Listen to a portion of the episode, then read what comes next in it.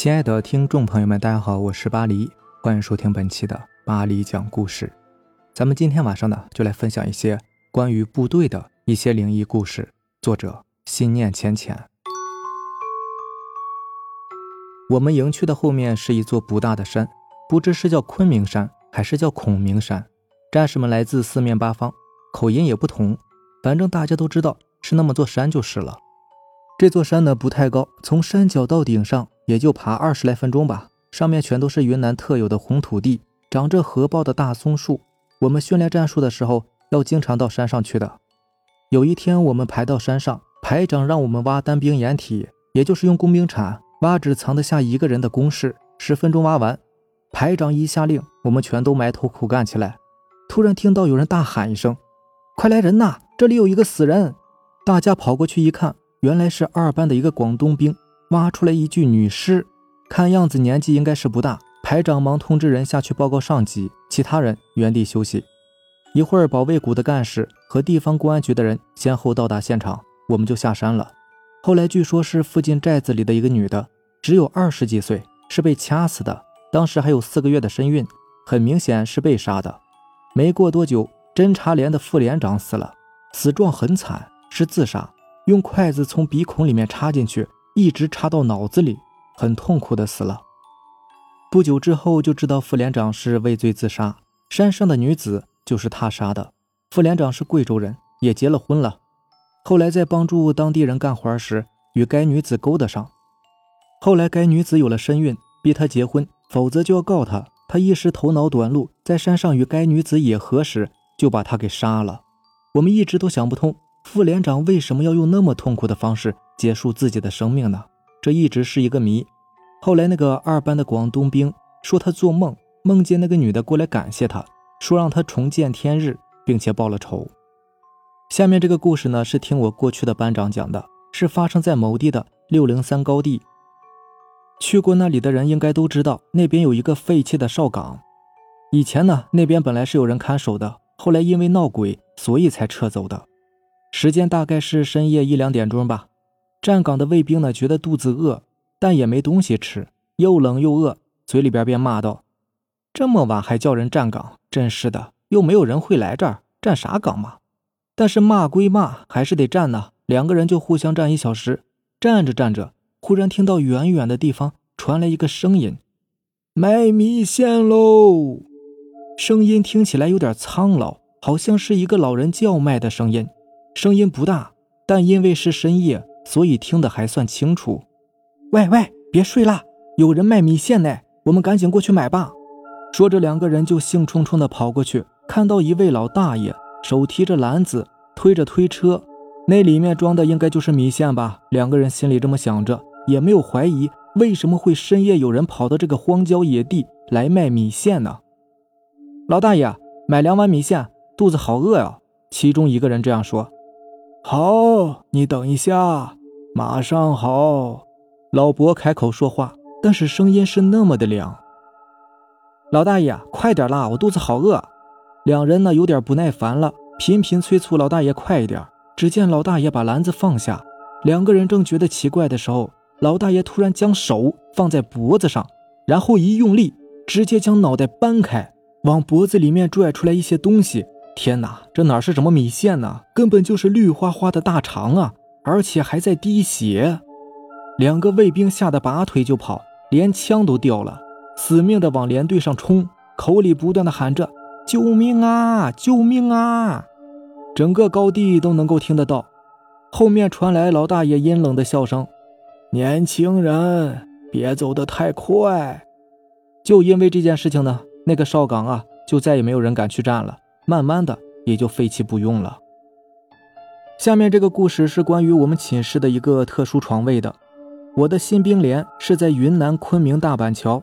当时刚进去的时候，就有班长偷偷告诉我们，住在同一寝室的人说呢，去年有一个新兵，因为身体很虚弱，经常躺在床上冒冷汗，身体剧烈发抖，所以部队出操上课，尤其是野外训练的时候，他就留守在寝室，不用出去操课。结果有一天野外训练一整个上午回来时，发现那个新兵面色发黑，已经死在自己床上了。后来发现那个新兵在入伍之前就已经有施打毒品的习惯，但是不知道怎么的，竟然没有被查出来。之前的行为呢，应该也是毒瘾发作了吧？当时我们硬要那个班长透露一下死者睡的是哪张床，但是他打死也不肯讲，说是啊不能有空床位，而只要他一旦说出来是哪一张床，就铁定没有人会去那里睡了。于是大家战战兢兢的，谁也不晓得是谁睡的那张床。就这样混了一个多月，却也相安无事。到了要结训的前一天晚上，班长表示大家明天要结训了，要聊天的呢，不能聊得太晚。意思很明显嘛，就是说可以放松一下。于是大家三五成群的聊天、吃东西，叽叽喳喳聊到半夜。大约零时左右，一些聊得累的人都已经睡着了。因为聊得晚的关系，几乎都没有搭蚊帐。我和下铺的战友还在继续聊天，却听到隔壁的床。发出咯咯的响声，当时我们都在躺着聊天，也没有觉得什么不对。寝室的床是上下铺的两张并在一起的，也就是说每一块床就是左右两边各有上下铺的样子。结果我们刚好聊到一位刚下老连队的兵，当时的老兵人事已经提前下部队去了，也就是说隔壁床现在应该是只有一个人在睡觉。我们往旁边看了一下，没错，咯咯的声音就是那张床传来的。但唯一剩下的那个同学呢，是在上铺，那个声音听起来像是他冷得躺在床上发抖似的。于是我爬上自己的上铺去看看，但却发现那个人睡得好好的，棉被也被踢掉了，额头上还在冒汗呢，根本就没有发抖啊！就在我看着隔壁那个熟睡的同学时，隔壁床就在我的眼前轻轻抖了起来，连吊在床边的毛巾也很明显的抖动着。但是我自己的床却一动也不动，室内也不可能有风的，更何况是有风也不会摆得这么厉害啊！我爬到下铺去跟他们说这个情形，另一个同学也爬上去想要看个究竟。在他爬上去的期间，隔壁床一直在震动着，而且越来越大声。当他脸色铁青的爬下来时，我们三个人已经吓得说不出话来，抱着棉被就往旁边的空床位跑。就这样一夜几乎都没有睡好。隔天呢，我们问那个睡在那张床上的人，昨天有什么感觉？他却说睡得很好。后来我们背起大背包要出发了，离开寝室前，那个班长来了一趟，我们几个便小声的问他：“班长，你说的那个床，是不是那张啊？”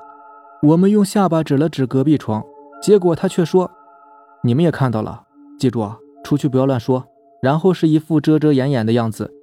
这使得我们更加相信，那就是那个毒瘾者死去的那张床。记得刚入伍不到一周的时候，发生过一件事儿。当时我们新兵连住的地方是一栋三层楼的老营房，每个排住一层楼，在每层楼的一角呢是卫生间，卫生间分两间，外面是洗衣房，里面就是有八个蹲便器的厕所。最奇怪的是，底部的厕所房顶上有一片黑黑的东西，像是酱油倒在上面。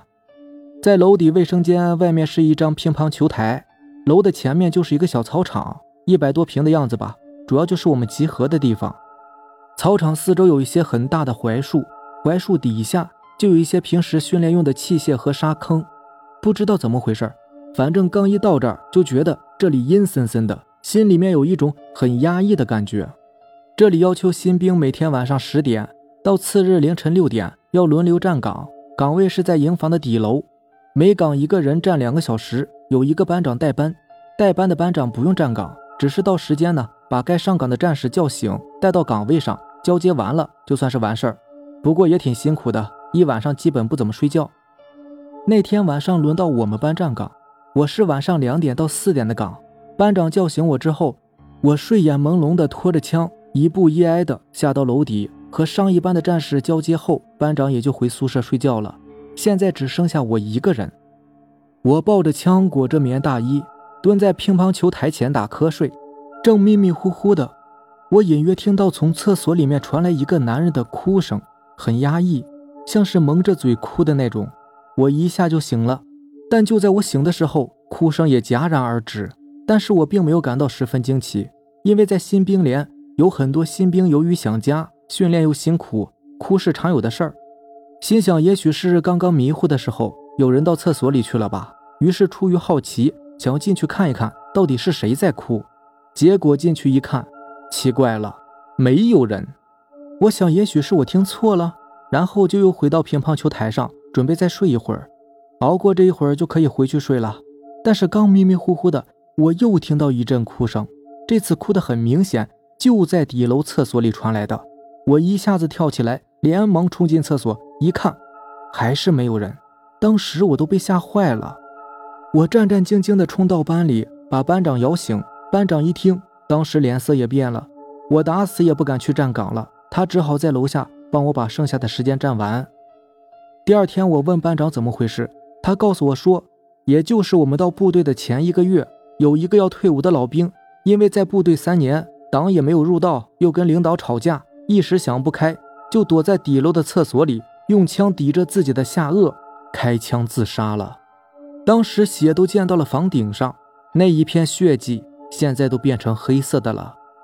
后来连里面也就重新把底楼厕所的房顶粉刷了一下，但还是陆陆续续的有不少的战友听到哭声，不过也没有发生其他的事情，大家也就习惯了。不知道大家有没有听过云南德宏州麻栗县麻栗坡烈士陵园这个地方？很多在云南当兵的朋友应该都知道。这个陵园埋的全都是在越战中牺牲的战士，全陵园呢有九百九十九个坟墓，其中有百分之八十都是一些衣冠冢，只有极少的一部分埋的是烈士的尸骨，因为大多数的战士在战后连遗体都找不到，只能用衣服来代替了。在刚入伍的时候，因为我们部队呢离麻栗县只有两百公里，所以每年的新兵结束后都要到那边去瞻仰烈士，接受教育。并且在那儿举行授衔仪式，授衔后你就是一个真正的军人了。在参观的时候，心里不知有什么感觉，反正就是眼里面湿润润的，心里酸酸的。烈士们跟我们差不多，大概也都是十七八岁的样子，最小的一个只有十五岁。在遗照里，他们幼稚的脸上带着灿烂的笑容。就在那里，听当地部队的老兵们给我们讲过一个故事，而且这个故事呢，应该很多在云南当过兵的人。都听说过，陵园紧挨在一个部队旁边，在陵园大门口，每天二十四小时都有该团的卫兵执勤，而每到有月亮的晚上，大家就会听到陵园里传来“一二三四，立正稍息”等下操的口令，而且是很多人的口令声，很整齐，很雄壮。